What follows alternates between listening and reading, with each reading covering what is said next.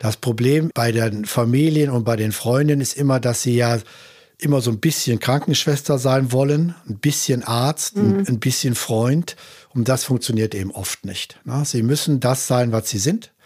Und bei den anderen Dingen brauchen sie professionelle Hilfe.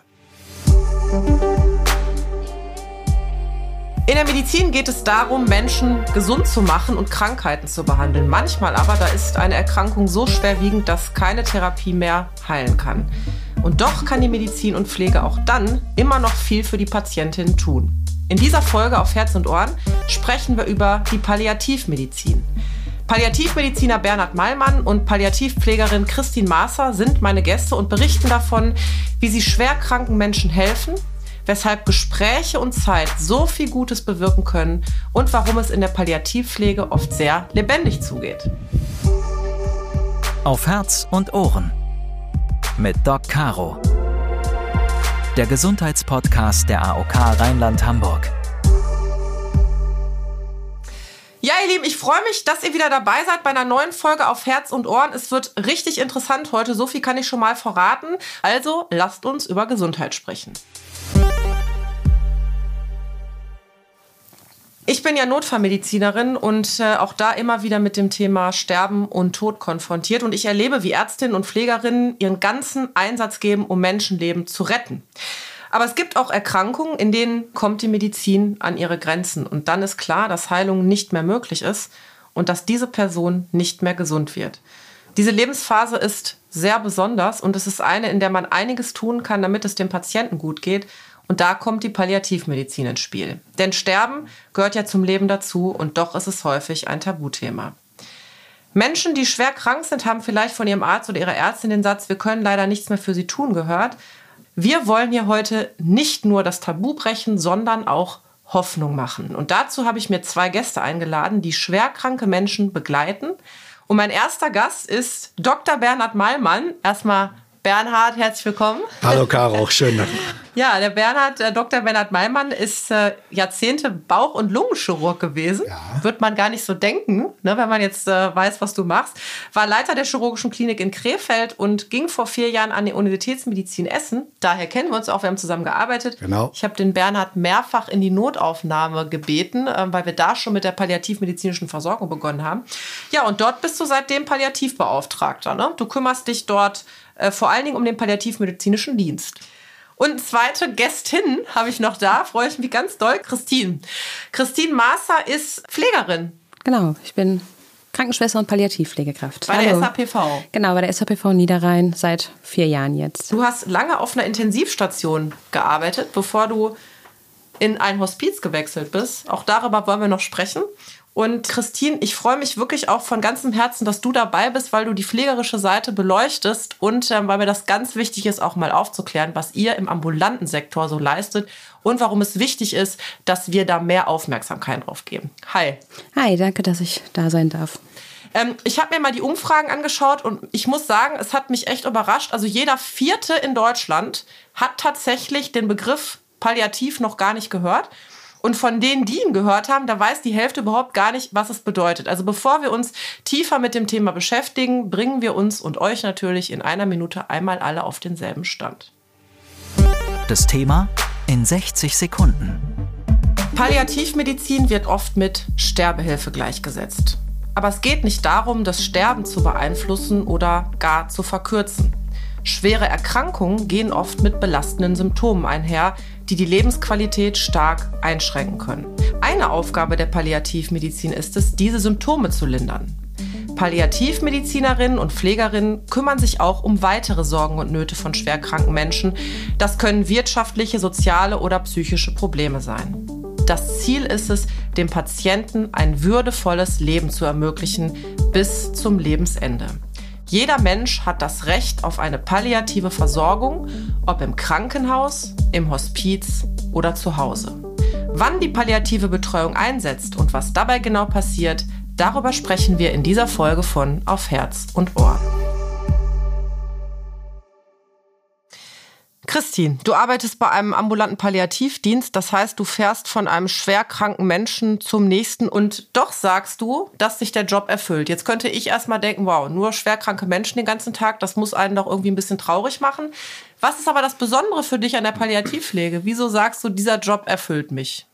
Ich mache das gerne, weil ich einfach den Menschen dahinter sehen kann. Ich kann endlich tun, was eigentlich eine Krankenschwester tun sollte. Ich kann für die Menschen da sein gerade in einem schweren Moment kann ich den Unterstützung geben, die begleiten und gibt einen auch Kraft, wenn man dann die Gesichter der Angehörigen und der Patienten sieht, die auch einfach erleichtert sind und wissen, dass sie nicht alleine da stehen.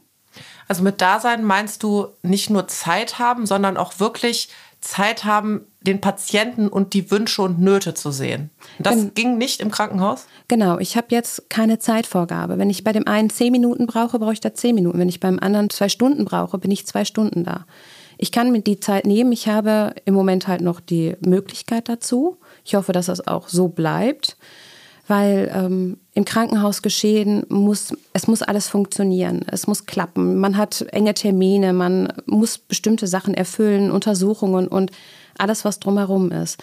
Und oft bleibt dann einfach die Zeit mal innezuhalten nicht, ob das für die Angehörigen ist, für die Patienten ist oder auch für uns Pflegekräfte. Weil auch wir Pflegekräfte brauchen Zeit für uns, um mit diesen Situationen klarzukommen. Und da sind Gespräche mit Patienten und Angehörigen auch heilend und helfend. Bernhard, du bist im Palliativzentrum der Universitätsmedizin Essen. Vielleicht kannst du mal sagen, wann überhaupt so eine palliativmedizinische Begleitung oder Versorgung einsetzt. Unsere Idee ist, dass wir sehr frühzeitig einbezogen werden in die Behandlung von Patientinnen und Patienten. Und da geht es auch nicht nur um Tumorpatientinnen und Patienten, sondern auch um andere Schwerkranke, zum Beispiel schwer Herzkranke, schwer Nierenerkrankte oder auch schwer neurologisch erkrankte Patientinnen und Patienten.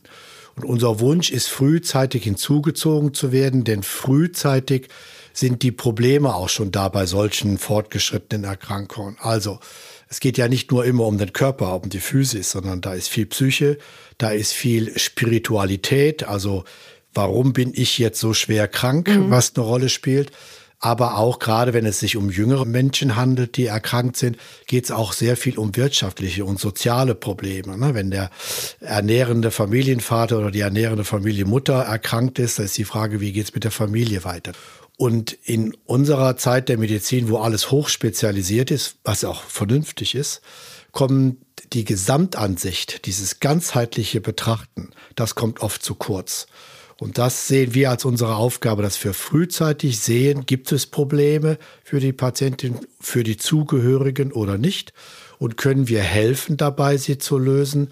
Und dann begleiten wir, solange wie es nötig ist, dann gehen wir wieder raus aus der Begleitung und schlussendlich sind wir auch in der Sterbebegleitung da, wie du eben ja gesagt hast. Das heißt, es geht gar nicht darum, das ist vielleicht auch schon mal wichtig für die Hörerinnen und Hörer festzulegen, nur um Menschen, die eine Tumorerkrankung haben, weil viele, die vielleicht schon von Palliativ gehört haben, äh, setzen das in Verbindung mit einer Krebserkrankung, sondern, wie du auch gesagt hast, schwere vermeintlich zum Tode führende Erkrankungen wie Herzerkrankung, Nierenerkrankung, Lebererkrankung. Wie muss ich mir das vorstellen? Also wann gehst du zu dem Patienten oder kommt der Patient zu dir?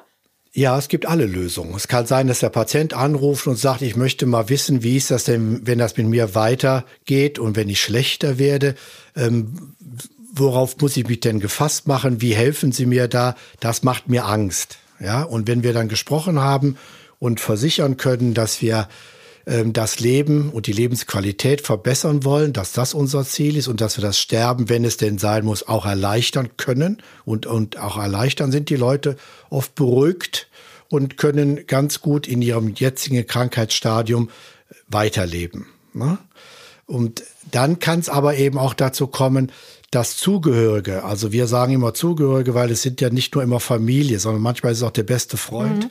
uns anrufen und sagen, wir haben das Gefühl, da geht es immer nur um die Erkrankung, aber gar nicht darum, wie es ihm psychisch geht. Mhm. Können Sie da helfen? Ne?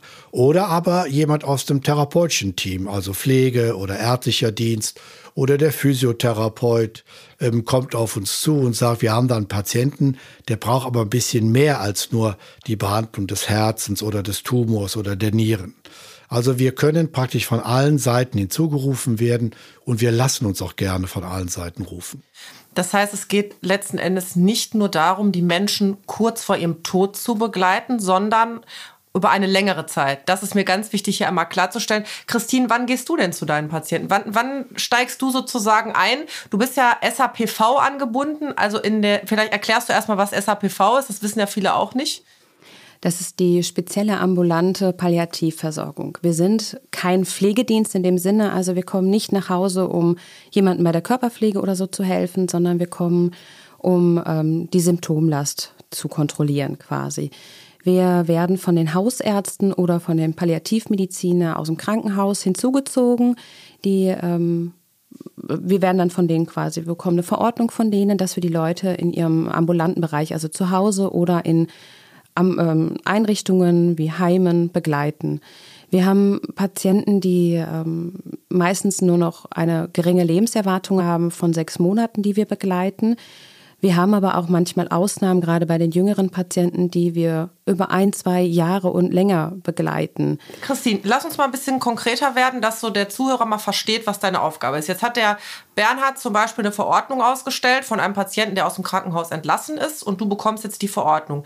Was ist jetzt genau deine Aufgabe? Also du gehst dann rein, sagst Hallo, ich bin die Christine und was, was machst du dann genau bei dem Patienten? Also wir nehmen zu den Patienten bzw. zu dem Angehörigen Kontakt auf, stellen uns kurz am Telefon vor, was wir eigentlich sind, was wir machen und fragen nach, ob wir mal zu einem Erstgespräch kommen dürfen. Also wir führen erstmal eine Beratung am Telefon durch, damit die Leute erstmal so ansatzweise wissen, was wir sind und was wir machen, weil meistens ist es so, die kommen aus dem Krankenhaus, haben die Diagnose gekriegt und einen Katalog an Aufgaben, was sie erfüllen müssen und sind mhm. erstmal total erschlagen. Und überfordert, ne? Genau, weil dann hier heißt es, im Pflegedienst brauchen Sie, Sie brauchen eine Pflegestufe und ganz, ganz viel Input, aber erstmal sortieren. Viele sind einfach auch müde und geschwächt und müssen erstmal nach Hause kommen. Dann machen wir mit denen einen Termin aus, fahren mit einem Palliativmediziner, einen unserer Ärzte dahin und eine Pflegekraft und sprechen erstmal mit den Leuten, fragen erstmal, wie geht es Ihnen? Wissen Sie überhaupt, was gerade mit Ihnen passiert? Wissen Sie, was los ist? Haben Sie im Moment Fragen? Und da würde ich, da würde mich ganz gern interessieren, weil das habe ich in der Erfahrung in der Notaufnahme mal gemacht, dass die Menschen oft gar nicht wissen, was mit ihnen los ist und dass sie noch ganz, ganz viele Fragen haben, die nicht beantwortet sind, wenn sie aus dem Krankenhaus entlassen werden. Deckt sich das Sehe ich das ja. falsch oder ist das wirklich so? Nein, das ist ganz oft so. Meistens sind sie eigentlich im Krankenhaus aufgeklärt worden, aber nach zehn Minuten Gespräch schalten die einfach ab, weil es ist einfach so viel. Es ist halt so ein Schutzmechanismus einfach. Und dann irgendwann kann der Kopf nicht mehr zuhören, weil ähm, man hat eigentlich gerade gesagt bekommen, äh, sie haben nicht mehr lange zu leben. Sie müssen jetzt das und das tun. Dann ist der Körper, der Kopf alle überfordert und dann hört man nicht mehr richtig zu. Mhm. Und ähm, dann ist es halt oft so, wir nehmen uns dann die, ähm, die Entlassungsberichte, lesen die durch und fragen dann, wissen Sie, dass Sie diese und diese Metastasen haben oder dass Sie diese und diese Erkrankung haben oder was das bedeutet, dass Sie jetzt so eine schlechte Herzleistung haben. Und oft gucken die dann einen an und sagen so, nee, eigentlich hat mit mir da keiner drüber gesprochen. Und dann nehmen wir uns die Zeit, also deswegen kann so ein Erstgespräch zwei Stunden, drei Stunden mhm. manchmal dauern, wir nehmen uns dann die Zeit und gehen dann nochmal mit denen durch und äh, besprechen dann auch mit denen, was kann man noch alles machen, sagen denen aber auch gleichzeitig, jetzt ist aber auch irgendwann zu viel, wir besprechen das in den nächsten Tagen und kommen dann wirklich die ersten 14 Tage jeden Tag zu diesen Patienten und den Angehörigen nach Hause und sprechen mit denen immer wieder alles durch, was noch erledigt werden könnte, müsste, was geplant werden muss was bei welchen Nöten getan werden kann, wenn die welche, wenn die Symptomlasten haben, wenn die Schmerzen haben. Vorrangig ist immer erst schmerzfrei, frei von Übelkeit, dass die überhaupt ihren Alltag wieder bewältigen können. Weil viele im Krankenhaus funktioniert alles, mhm. dann sind sie mit Medikamenten eingestellt, dann kommen die aber nach Hause und dann kommt der Alltag dazu. Und zu Hause will ja jeder von uns eigentlich funktionieren. Wir wollen nicht die ganze Zeit auf der Couch sitzen, sondern man hat ja auch so bestimmte Erwartungen an sich selber. Man will dann auf einmal die Spülmaschine wieder ein- und ausräumen und alles. Und dann kann das schon mal sein, weil auf einmal unerwartete Belastung dazu kommt, dass das, was vorher im Krankenhaus funktioniert hat, auf der Palliativstation funktioniert hat, zu Hause nicht mehr funktioniert. Und dann ist es gut, wenn man jemand hat, wo man weiß, der kommt zu mir. Weil ich kann nicht jeden Tag zum Hausarzt gehen und sagen, so, ich habe jetzt aber bei der und der Bewegung Schmerzen gehabt. Gerade in Zeiten halt auch von Corona sind die Wartezimmer Voll. Voll, beziehungsweise man darf nicht da sein und man hat auch nicht diese Zeiten. Und man muss sich dann eventuell mit Schmerzen und Übelkeit, Müdigkeit zu irgendwo hinquälen mhm. und ist danach mehr erschöpft als alles andere. Das heißt, ihr seid so ein bisschen die guten Seelen, die erstmal so ein Netz bauen, wo der Patient auch aufgefangen wird. Genau. Bernhard, wie ist denn das? Du bist ja jetzt Palliativmediziner im Krankenhaus. Wenn du jetzt Patienten im Krankenhaus betreust, man ist in der Klinik anders getaktet. Jetzt mhm. war ich auch eine ganze. Zeit selber ambulant in der SAPV tätig und ich kann alles nur ähm, unterstreichen, was Christine sagt. Die Situation ist ja auch da ganz ähnlich. Ein Erstgespräch, ein sogenanntes Assessment ist vorgeschrieben. Wir gehen dahin und machen erstmal so eine Bestandsaufnahme. Was weiß der Patient? Wie kommt er damit bis jetzt zurecht? Was heißt das für ihn, für die Zukunft, für die Familie?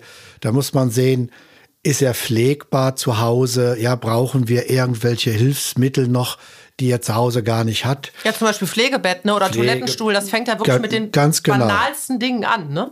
Das, ja. Der Platz dafür. Der Platz, genau, der Platz für ein Pflegebett ja. zum Beispiel. Und gibt ja. es jemand, der in der Lage ist, mitzumachen von der Familie. Also die Familien, die gut funktionieren, da sagen alle, natürlich machen wir mit, aber schlussendlich ist das emotional auch schwierig. Und da muss man gemeinsam über die Zeit sehen, was ist zumutbar für alle Beteiligten und was ist vielleicht nicht mehr zumutbar. Es braucht ja auch unheimlich viel Kraft, ähm, einen Angehörigen oder einen geliebten Menschen bis in den Tod zu begleiten. Was ist da so eure Erfahrung? Also was braucht der Angehörige, damit er ähm, seinen Partner, seine Partnerin, Freund, Freundin wirklich pflegen kann zu Hause bis zum Tod?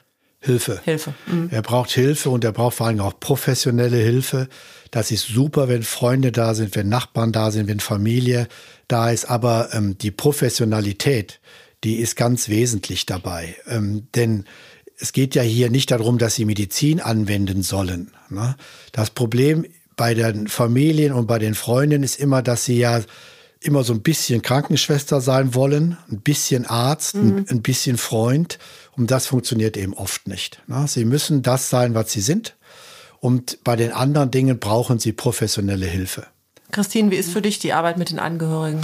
Die ist sehr wichtig, weil oft sind die Angehörigen eigentlich völligst überfordert mit der Situation, nicht körperlich, sondern emotional.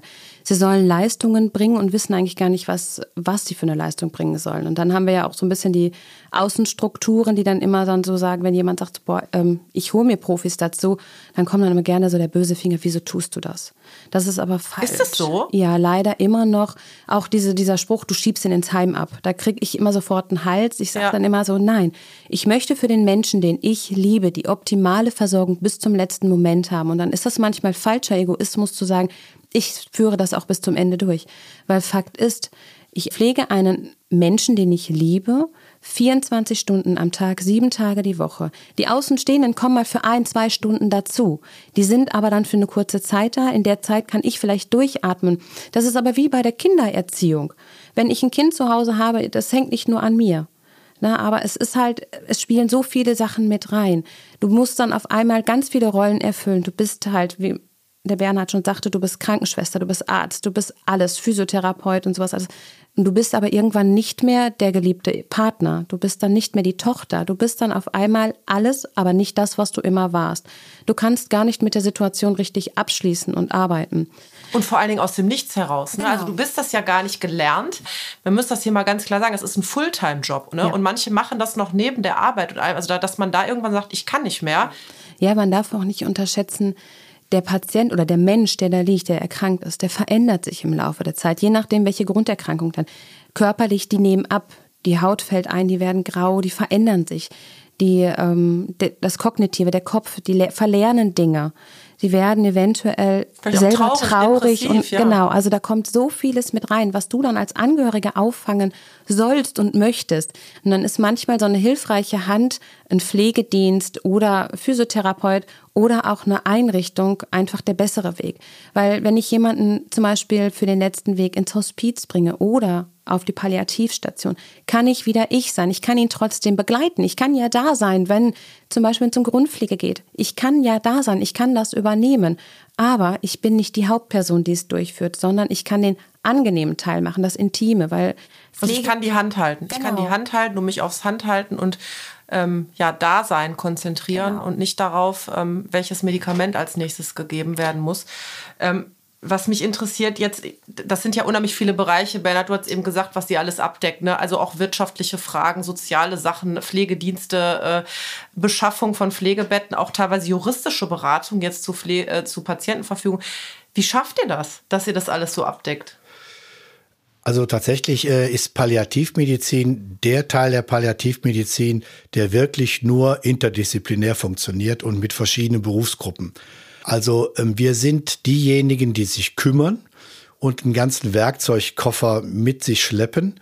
Und in diesem Werkzeugkoffer sind auch die anderen Berufsgruppen drin. Also wenn ich eine psychoonkologische Begleitung brauche, jemand, der also Kommunikation professionell auch begleiten kann, dann kann ich das bis zu einem gewissen Grade selber leisten und dann brauche ich aber einen Fachmann oder eine Fachfrau dazu. Das gleiche gilt für die sozialen Bereiche. Wir empfehlen auch oft einen Rechtsanwalt oder einen Notar hinzuzuziehen, insbesondere wenn es um größere Vermögen geht. Mhm. Das können und wollen wir nicht tun. Ähm, aber du siehst, unsere Aufgabe besteht gar nicht darin, jedes Problem zu lösen, sondern in der Palliativmedizin ist das Erkennen der Probleme schon ein ganz wichtiger Schritt und dann sinnvoll alle Berufsgruppen und alle ähm, Fachleute einzuschalten. Ich muss so ein bisschen äh, lächeln, weil ich glaube, das, was ich jetzt rausgehört habe aus deinen letzten zwei Sätzen, ist vor allen Dingen ehrlich sein. Ja. Mit den Patienten und ja. mit den Angehörigen. Und das äh, finde ich zum Beispiel ist für mich auch als Notärztin oder auch als Ärztin der Notaufnahme immer oberste Priorität, dass ich den Menschen und auch den Angehörigen gegenüber ehrlich bin, weil ich die Erfahrung gemacht habe, wenn man das ist, dann können die Menschen vielleicht nach dem ersten Schockmoment damit auch äh, besser umgehen, als wenn sie so ein bisschen im ja, Ungewissen gelassen werden. Ich habe da eine ganz rührige Geschichte aus dem äh, Rettungsdienst, die ich erlebt habe. Da bin ich als Notärztin mit dem Hubschrauber gekommen und ich hatte eine Dame, die hat über seit zwei Stunden über massivste Brustschmerzen geklagt und ich hatte dann ja den Verdacht, dass da die Hauptschlagader teils gerissen war. Die hatte einen großen, großen Perikarderguss, wie man das nennt, also Wasser im Herzbeutel, was wohl oder übel dazu führt, dass man, ähm, wenn man das nicht sofort therapiert oder wenn man da nicht alles äh, tut, sie auch verstirbt. Und ich hatte da mit ihr gesprochen, auch mit den Angehörigen. Die war ähm, 85 und ich habe gesagt, es gibt eine Chance. Wir punktieren jetzt den Herzbeutel und gucken, ob es dann besser ist oder wir ähm, machen es halt auch nicht, sie wieder zu beleben, weil sie eben auch viele Grunderkrankungen hatte. Sie hat ganz klar gesagt, ich möchte nicht wiederbelebt werden. Und äh, wir haben es dann sozusagen in Runde besprochen. Krieg schon wieder, muss ich schon wieder ein Kloß im Hals, weil es mich wirklich berührt hat. Und ähm, wir haben dann mit ein bisschen Schmerzmittel den Herzbeutel punktiert, haben ein bisschen Blut ablassen können. Es hat nicht wirklich zur Besserung beigetragen. Und dann habe ich die ganzen Angehörigen ähm, oder wir haben uns entschieden, sie ins Krankenhaus zu bringen trotzdem. Aber alle konnten sich im RTW noch verabschieden. Also es standen dann wirklich alle vier Kinder, also zwei sind noch dazugekommen, im RTW und haben sich von ihr verabschiedet. Das war äh, also es war auch für uns im Rettungsdienst eine ganz, ganz besondere Situation, weil man einfach gemerkt hat, dass die Dankbarkeit dieser Frau und auch die Dankbarkeit der Angehörigen, dass sie wissend um die Situation noch die Möglichkeit hatten, sich zu verabschieden, dem überwiegt haben, dass sie wussten, dass die Mama versterben wird. Und die haben sich sogar hinter im Krankenhaus noch gemeldet und auch bedankt, ähm, wie das alles gelaufen ist, auch bei den Ärzten der Notaufnahme. Und das ist irgendwie sowas, da kann ich verstehen, ähm, dass das so unheimlich sinnstiftend ist. Auch wenn man das im ersten Moment vielleicht nicht glaubt, weil ja jemand stirbt. Also das ist ja schon irgendwie, dass man denkt, ich hätte ihnen gern geholfen. Das war irgendwie so meine Intention als Notärztin. Ich möchte ja mal alle retten, aber das ist ja typisch so, man kann eben nicht alle retten. Und umso wichtiger ist es dann, den Menschen ja die Hand zu halten. Ja. Erfüllt dich dein Job, Christine? Ja, ich bin, ich sage immer, ich bin vom schrecklichen Sterben zum schönen Sterben gekommen. Wir sprechen auch nicht permanent über die Erkrankung und das, was da eigentlich los ist. Also ich äh, tausche mich mit äh, Patienten gerne über Kochrezepte aus, weil ich ja prinzipiell immer vor dem Mittagessen bei denen zu Hause bin und dann ähm, frage ich schon mal, was gibt's denn nachher bei Ihnen zu essen? Ähm, ich muss für die Kinder heute Abend noch kochen und ähm, also man hat auch normale Themen. Es geht nicht nur ums Sterben. Ich habe zum Beispiel einen Patient, der ist jahrelang Jäger gewesen und äh, aufgrund seiner Erkrankung jetzt kann er halt nicht mehr jagen gehen. Ähm, mit denen tausche ich mich halt über Wildrezepte aus, weil ich habe, also ich bin in Kochen eine absolute Niete und hatte das dann mal in einem Gespräch erwähnt, weil er gerade dann endlich aus der Küche mal wieder zu uns gestoßen war. Seine Frau und ich hatten gelästert über ihn und dann kam er an. Und, ähm, jetzt kriegst du Rezepte über Wildschwein. Genau, jetzt äh, kriege ich dann immer Tipps und ähm, ich habe mich mit einem ähm, mit einer Angehörigen äh, unterhalten, die eigentlich Senf herstellt für Weihnachtsmärkte und alles. Und ähm, dann hatten wir, kamen wir darüber ins Sprechen und habe ich gesagt, ich finde Senf total furchtbar. Ja, äh, zwei Tage später kam ich dann wieder zum Hausbesuch und hatte dann da erstmal ein Riesenpaket mit Gläsern stehen und so, und jetzt kannst du erstmal Senf probieren. Super. Und hast du was gefunden, was dir geschmeckt hat? Ja, tatsächlich. Also es gab dann eine Sorte, die so wenig wie möglich nach Senf schmeckte, die geschmeckt hat. Ähm, ich, na, so kommt man dann ins Gespräch. Oder ähm, gerade ältere Damen lieben es zu stricken und zu häkeln. Und wenn man dann sagt, so ich kann das überhaupt nicht, manchmal muss man aufpassen, was man sagt, weil ehe man sich versieht, ist man dann auf einmal dann die Stricklese oder sowas. Also oder man kriegt ganz viele äh, Schals und Socken zu Weihnachten ja. gestrickt. Äh, Bernhard, hast du auch schon viele äh, Mützen oder Schals gestrickt bekommen? Oder hast du auch eine schöne Geschichte? Ich habe hab immer Vorschläge gemacht. Ich bin ja BVB-Fan, aber Aber das, ich kann das nur bestätigen, was Christine sagt. In der Palliativmedizin wird wirklich viel gelacht und es wird viel Spaß gehabt. Ähm, und ähm, das ist auch unsere Aufgabe, zu sagen, guck mal, du kannst ja noch was, mach das doch mal. Oder wenn wir jetzt ein bisschen üben, wenn wir dir Physiotherapie geben, dann wirst du wieder in der Lage sein, zumindest vom Bett ins Wohnzimmer zu gehen, in den Sessel und die Enkelchen können dir da zuhören, wenn du was vorliest. Ne? Also die Ressourcen, die noch da sind, zu stärken und jemanden den Mut zu machen, sie auch auszunutzen, das ist auch so ein Kümmererjob. Gab es vielleicht auch das ein oder andere Erlebnis mit Angehörigen, wo ähm, ja vielleicht auch Angehörige so ein Aha-Erlebnis hatten durch euch? Ja, wir haben ständig solche Erlebnisse. Nicht? Also ich erinnere mich zum Beispiel an einen Fall, wo der Patient selber ähm, gerne ins Hospiz gegangen wäre und die Ehefrau aber meinte, ihre Aufgabe sei es, dafür zu sorgen, dass er auf jeden Fall zu Hause bleiben kann und sterben kann. Ähm, das haben, hat jeder der beiden mir seinen Standpunkt erzählt, aber die haben nie darüber zusammengesprochen. Mhm. Ne?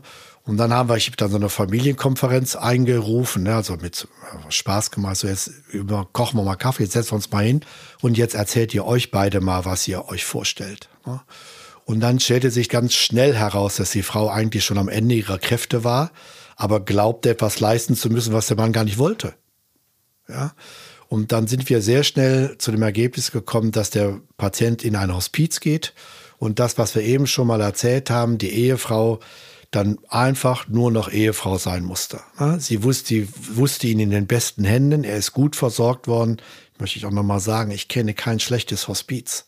Oh, das die, ist aber schön zu hören. Die Leute, die dort arbeiten, das sind schon besondere Leute. Ich kenne kein schlechtes Hospiz und ich kenne nur ähm, das Hospiz als ein Ort, wo Fachleute sich sehr patientenorientiert verhalten und diese Freiräume schaffen, von denen wir gerade sprechen, dass die Frau kommt, ja, und einfach sich hinsetzen kann und die erzählen dann über Dinge von früher oder was demnächst noch alles ansteht und sie ist, hat nicht mehr die Aufgabe, etwas zu leisten, zu dem sie nicht mehr in der Lage war.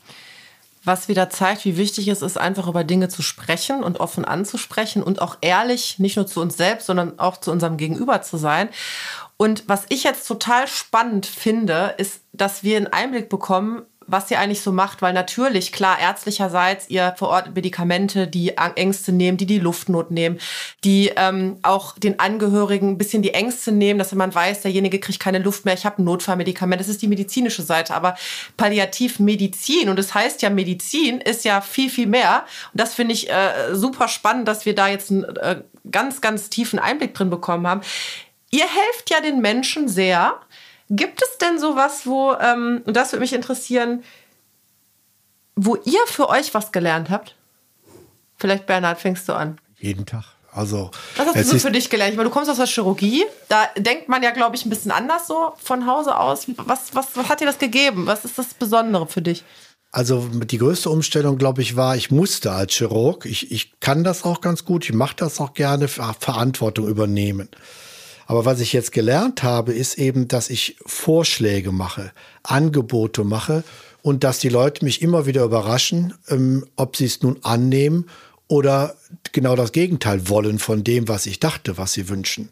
Das heißt also, ich bin in meinem Auftreten wesentlich bescheidener geworden. Ich gebe mal ein Beispiel. Als ich in der ambulanten äh, palliativen Versorgung in Düsseldorf gefahren bin, sind wir in einen Stadtteil gerufen worden, der ist wirklich äh, vom sozialen Standard sehr, sehr niedrig. Und die Patientin mit einem Gehirntumor, die dort war, war alleinstehend. Und ähm, das geht fast nie gut. Ne? Also das muss mindestens immer ein Mensch da sein, der Hilfe rufen kann. Ne? Das ist so unsere, eigentlich unsere Minimalforderung. Und da hat sie gesagt, nee, äh, das klappt alles, meine Nachbarn, die übernehmen das. Und wenn man sich so umsah, dann muss ich sagen, hatte ich nicht das Gefühl, dass das reibungslos funktionieren könnte.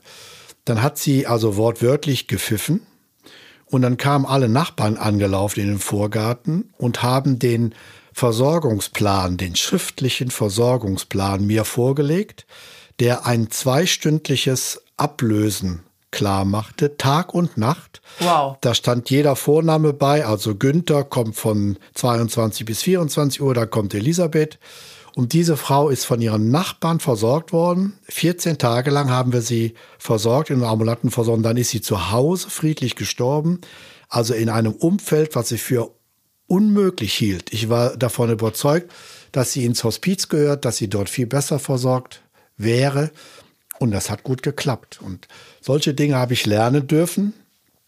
Auch umgekehrt. Ne? Dinge, wo man sagt, es ist ja hier alles optimal, das wird wunderbar funktionieren, die dann komplett aus dem Ruder liefen. Ja, ich glaube, man lernt sehr, sehr viel fürs eigene Leben. Christine. Also ich lerne auch jeden Tag was Neues dazu. Also weil jeder Mensch ist anders und man lernt viel über verschiedene Kulturen und meistens gerade die, wo man es am wenigsten erwartet, die haben ein, ein Umfeld um sich, was einem so viel gibt. Man äh, lernt auf einmal viel Menschliches und Zwischenmenschliches wieder zu sehen und vieles andere zuzulassen, Mauern auch einzureißen und ähm, Emotionen auch wieder zuzulassen. Ne, weil gerade bei uns im Bereich ähm, in der Krankenpflege, ich hatte gelernt, meine Emotionen runterzuschlucken, zu verbergen. Und ähm, jetzt ist es so, ich kann sie wieder zeigen und sie nimmt mir keiner übel, auch von meinen Kollegen nicht. Wir sind füreinander da, wir führen Gespräche und ähm, andere Gespräche als vorher sehr intime Gespräche, die einen einfach viel Kraft geben und auch ich weiß für meine Zukunft, ich habe auch dann da helfende Hände da. Also ich stehe nicht alleine da. Ich weiß, es ist ein Podcast und ihr könnt nicht sehen, aber ich habe jetzt gerade Gänsehaut, ähm, weil ich einfach äh, merke, dass hier zwei Menschen mit einem riesengroßen Herz mir gegenüber sitzen und das ist einfach wunderschön und ich kann nur jedem wünschen, euch mal zu treffen, ähm, der in so einer Situation kommt. Also mein aller, allergrößten Respekt und äh, Bernhard, du hattest es gesagt, du, du kennst ja viele und du weißt, dass das überall äh, auch so ist und die Menschen das mit Herz machen. Das kann ich hier, ja, kann ich hier nur bestätigen. Also von da an vielen, vielen Dank auch für eure Offenheit, dass ihr auch ähm, ja, uns teilhaben lasst an dem, was ihr den ganzen Tag macht. Und ich habe jede Menge gelernt und äh, bedanke mich schon mal vorab ganz, ganz herzlich dafür. Ich habe noch ein kleines Spiel vorbereitet. Das ist nämlich, das stimmt's oder stimmt's nicht. Ich lese ein paar Thesen vor und dann sagt ihr mir, ob es stimmt oder nicht. Und wenn euch da was zu einfällt, dann ergänzt ihr gerne. Stimmt's oder nicht? Die Betreuung durch einen ambulanten Hospizdienst ist kostenfrei. Stimmt. Christine, stimmt. Das heißt, ähm, ich kann das auf Verordnung machen oder wie ist das? Genau, die ähm, Krankenkasse bzw. Pflegenkassen übernehmen die Kosten für einen ambulanten Palliativdienst und auch ähm, beim Hospiz ist es so, auch die Kosten sind gedeckt. Sonst gegebenenfalls auch durch Spenden oder? Genau, also 95 Prozent übernehmen die Krankenkasse und Pflegekassen, 5 Prozent sind über Spenden gedeckt. Bernhard, wenn der palliative Dienst kommt, braucht es den Hausarzt nicht mehr. Stimmt nicht. Also wir legen großen Wert darauf, dass der Kollege oder die Kollegin, die ja die Patienten oft über Jahrzehnte kennt, dass er im Boot bleibt und dass wir uns gemeinsam kümmern. Die Begleitung durch Palliativmediziner oder Medizinerinnen und Pfleger und Pflegerinnen endet mit dem Tod. Stimmt nicht.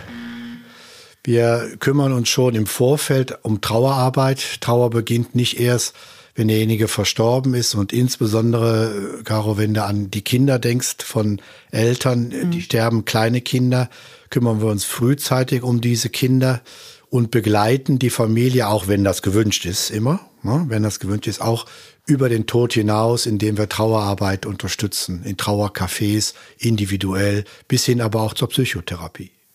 Das heißt, du besuchst auch die Angehörigen Christine nach dem Tod des Verstorbenen. Wenn es erwünscht ist, dass wir von der Pflege dahin fahren, ansonsten übernehmen das meistens unsere Palliativmediziner tatsächlich den Part und wir versuchen halt vorher halt auch zu vermitteln, dass halt professionelle Trauerbegleiter mit reingehen und ähm, gegebenenfalls bestimmte Organisationen dann halt da auch vorgestellt werden. Ja, Bernhard, Christine, also vielen Dank an euch zwei. Es war wirklich schön informativ und es tat richtig gut, mit euch zu sprechen. Ich habe sehr viel Einblick in eure Tätigkeit bekommen und ich nehme diese Dinge aus diesem Gespräch für mich persönlich mit, ähm, dass Palliativmedizin ungeheuer wichtig ist, eine Riesenaufgabe ist, für Patienten und ihre Familien da zu sein und dass die Palliativmedizin hilft, oder alle, die dort arbeiten, schwere Symptome zu lindern und dass ihr dafür sorgt, dass die verbleibende Lebenszeit eine gute wird für jeden Patienten individuell und auch für die Angehörigen. Zeit ist wichtig, um jemanden gut zu begleiten. Christine, du hast gesagt, du hast endlich wieder die Zeit, dich mit den Patienten zu unterhalten. Bernhard hatte gesagt, er hat einen ganzen Koffer dabei an Werkzeug von Sozialdienst, von teilweise Juristen, von natürlich Ärzten, Pflegern, ähm, Psychoonkologen, Aromatherapeuten, also alles, was dem Patienten gut tut. Ähm, keiner ist alleine und jeder braucht den anderen. Nur gemeinsam kann man gut für den Patienten da sein. Wir müssen mehr über das Sterben reden. Das finde ich ist absolut wichtig und deswegen war es mir auch ein Riesenanliegen, diesen Podcast zu machen, weil ich finde, Sterben muss enttabuisiert werden. Sterben gehört zum Leben dazu und wir müssen das Sterben so angenehm wie möglich machen und es eben auch deswegen thematisieren. Und nicht erst dann, wenn jemand schwer krank ist, sondern viel, viel früher, um den ganzen Weg zu begleiten. Das ist eure Aufgabe, das macht ihr mit ganz viel Herz. Dann hilft es nämlich auch den Familien, sich mit den eigenen Wünschen auseinanderzusetzen und diese realistisch einzuschätzen und sowohl für die Angehörigen als auch für den Patienten den ganzen Weg so angenehm wie möglich zu machen. Lieber Bernhard, liebe Christine, möchtet ihr noch irgendwas ergänzen? Ja, ich bedanke mich, dass du uns eingeladen hast und wir bedanken uns, denke ich, auch dass dieses Thema auch jetzt hier über dieses Medium noch größer wird. Denn es gehört, wie du schon sagst, zu unserem Leben dazu. Und wenn wir es enttabuisiert bekommen, dann bekommen wir es für alle verbessert. Danke für die Einladung, Caro. Ja, sehr gerne. Ich danke auch für die Einladung und ich hoffe, dass vielleicht einige Fragen geklärt werden konnten und ähm, hoffe, dass das Sterben, wie du schon sagst, kein Tabuthema mehr ist, weil Meistens haben viele Angst vor dem Sterben an, also eigentlich vor dem, was danach kommt. Oder was sie dann durchmachen und nicht vor dem Sterben an sich, sondern die Angst, alleine zu sein und Schmerzen zu haben. Und da ist gerade der Palliativbereich eigentlich da, um das zu verhindern. Und ähm, ich möchte noch sagen, nicht nur das Thema Palliativmedizin liegt mir am Herzen, es kommt auch noch eine Podcast-Folge, wo ich tatsächlich auch das Thema Patientenverfügung aufgreife, weil das ja Sehr auch für gut. euch eine große Rolle spielt ja. und ich in der Notfallmedizin natürlich auch immer in Situationen komme, wo ich mir gewünscht hätte, dass Menschen sich vorher Gedanken darüber machen. Ja, ich gehe jetzt ganz beseelt nach Hause. Ich äh, habe mich schon bei euch bedankt. Ich kann es nur immer wieder machen. Nicht nur, dass ihr in Podcast kommen seid, sondern für diese wahnsinnig tolle und auch sinnstiftende Arbeit, die ihr macht. Und ich kann sehr, sehr gut nachvollziehen, dass das erfüllend ist und das merkt man auch. Wenn ihr mehr über Palliativmedizin erfahren möchtet, dann geht doch einfach mal auf vigo.de. Dort findet ihr auch einen Ratgeber rund um das Thema. Außerdem findet ihr auf den Websites der AOK noch weitere Inhalte zur Palliativversorgung und Hospizbegleitung sowie einen frei zugänglichen bundesweiten Palliativwegweiser, mit dem ihr über die Eingabe eurer Postleitzahl oder Ortsangabe qualifizierte Einrichtungen oder Hilfsangebote zu Hospiz- und palliativmedizinischen Versorgung in eurer Nähe findet. Auch die Fachgesellschaften, zum Beispiel die Deutsche Gesellschaft für Palliativmedizin, bieten natürlich umfassende Infos für Betroffene und Angehörige und die Links findet ihr wie immer in den Shownotes. Ich bin Doc Caro, wir hören uns in zwei Wochen wieder. Und bis dahin freue ich mich auf euer Lob, eure Kritik. Und wenn ihr Feedback habt, schreibt gerne eine E-Mail an herzundohren.rh.aok.de und apropos, bald gibt's eine Solo-Folge von mir, da sitze ich alleine vor dem Mikrofon und spreche über Erste Hilfe, Notfälle. Also wenn ihr eine Frage habt zur Ersten Hilfe, wie verhalte ich mich wenn, was mache ich äh, in dem Fall das, alles was euch auf der Seele brennt, gerne, gerne schreiben. Und zwar an die gleiche E-Mail oder auch über den Instagram-Kanal der AOK Rheinland Hamburg, aok.rheinland.hamburg und ich setze mich vors Mikrofon und es gibt einen Erste-Hilfe-Kurs. Bis auf bald.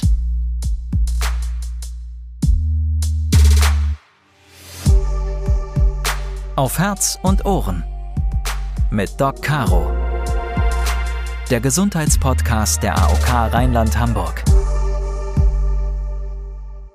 Und wie immer kommt der obligatorische Hinweis, dass dieser Podcast natürlich keine medizinische Behandlung oder Beratung ersetzt. Er dient lediglich der Information und Unterhaltung und in dringenden Fällen wählt die Nummer des ärztlichen Bereitschaftsdienstes 116 117 oder im Notfall, er kennt sie natürlich, die 112.